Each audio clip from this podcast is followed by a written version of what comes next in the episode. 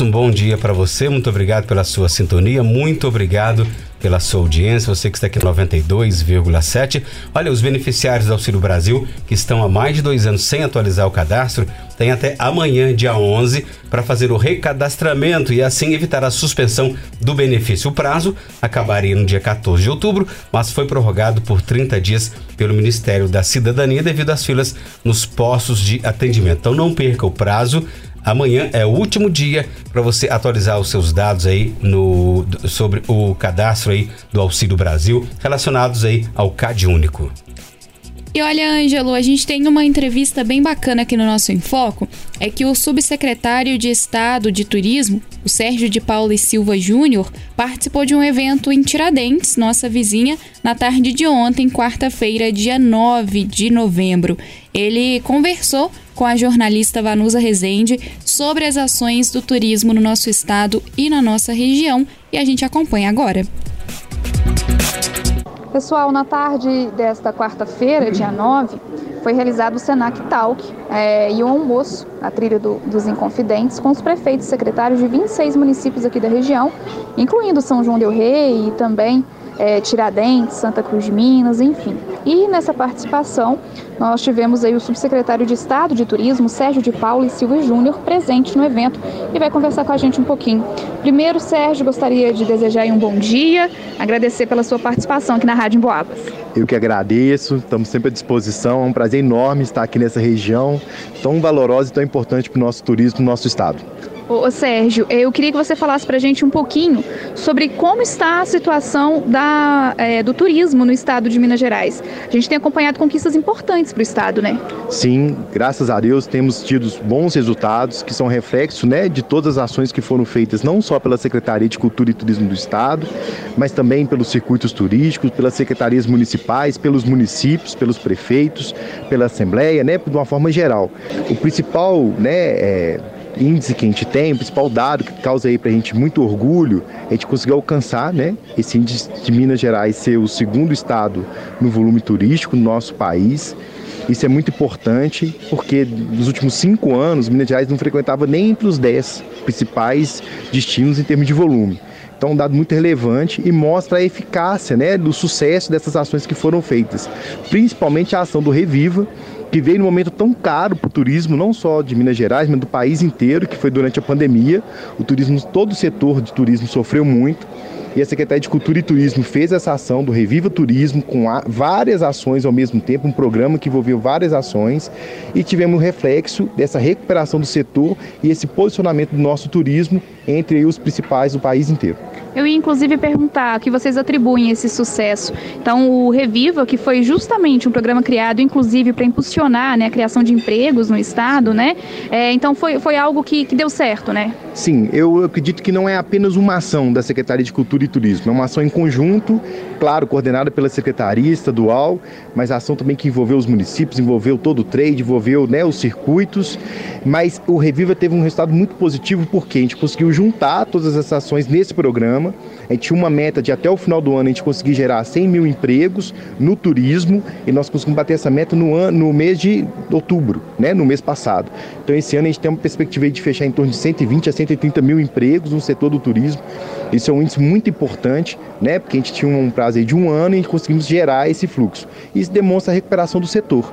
E eu acredito que agora os próximos passos é a gente poder consolidar esse crescimento do setor para que a gente tenha o afloramento e conseguir alcançar o nosso objetivo, que é ser, né, e se posicionar como primeiro lugar no fluxo turístico no país inteiro. E quais são as ações previstas para a gente conseguir chegar nesse primeiro lugar? Então, as ações envolvem desde a qualificação de todo o trade. Nós já no início do ano lançaremos um programa de qualificação que vai envolver todo o trade, parceria com o Sistema S. Envolve também essa a criação de uma marca de Minas Gerais, que é o mod que vai funcionar nos próximos quatro anos, que é a Liberdade Mora em Minas nada melhor do que falar em Minas Gerais do que falar de liberdade, o estado da liberdade, e a gente demonstrar esse amor que o mineiro tem pela liberdade, porque a liberdade é mais que um sentimento, né? É um espaço mesmo para o mineiro. É algo que faz parte da nossa cultura e a gente, né, tem várias ações não só no campo político, mas no campo social, no campo econômico, né, que desenvolve com relação à liberdade. Então nós temos isso também, nós temos também a, a gente né, os nossos programas para que a gente possa demonstrar né, essa importância do Estado, apresentar o Estado nas nossas feiras, tanto nacionais quanto internacionais. A gente tem os editais que a gente está fazendo para fomento das associações, de todo o trade turístico e também o fortalecimento do programa Minas para Minas, Minas para o Mundo, para que a gente possa estar alcançando aí esse objetivo. E inclusive você falando sobre essa questão da liberdade em Minas Gerais, a gente está na região dos Inconfidentes, né? Claro. E uma região muito procurada. A cidade de Tiradentes, por exemplo, é polo aqui da região, né? E sempre se figura aí entre as cidades mais procuradas do estado para o turismo. Como que é visitar a, a cidade, acompanhar as demandas aí dos prefeitos? É um prazer enorme, né? Eu estou há 30 dias na secretaria, mas já né, estava envolvido há muito mais tempo como presidente da rede. E estar aqui presente é cheirar a liberdade, é cheirar Minas Gerais. Né? Não só aqui a região dos Confidentes, mas todo lugar, todas as regiões que a gente vai em Minas Gerais, a gente sente né, essa presença, né? esse sabor né, mesmo do que é ser mineiro, da nossa mineiridade. Eu acho que nada mais é, identifica o mineiro do que a gente ter esse contexto da toda a mineiridade. Estamos ainda no ano da mineiridade, todo esse valor do ser mineiro, esse orgulho de ser mineiro. E o ser mineiro é ter a liberdade como princípio. A, a liberdade nasce no mineiro, né? Que nós somos um povo que ele é tradicional, mas não é tradicionalista, porque é diferente, né? A gente busca muito. A gente tem as nossas cidades no interior, a gente tem as nossas famílias, né? O Mineiro tem muito forte a questão da família, do interior, mas ao mesmo tempo nós temos nossa capital, nós temos inovação, nós temos tecnologia. Então, assim, estar aqui hoje é um prazer enorme estar aqui participando desse evento tão importante, a reunião né, dos prefeitos, dos secretários de Cultura e Turismo. E, assim, a gente essas ações vão continuar acontecendo. Da Secult está nos municípios, está em contato com as IGRs também, com os circuitos turísticos, com todo o trade, para que a gente possa estar construindo a várias mãos. Ô Sérgio, inclusive essa nossa conversa e tudo que foi falado aqui, esse destaque do Estado de Minas Gerais, vem logo depois de um momento que o setor foi muito afetado, que foi a questão da pandemia. Então esse crescimento do Estado, essa recuperação rápida, inclusive, né? Sim, um crescimento. A recuperação, a gente pode dizer, eu, eu não falo que foi rápida, porque ela foi muito custosa. O setor sofreu demais, né? a gente sabe disso, a gente acompanhou isso.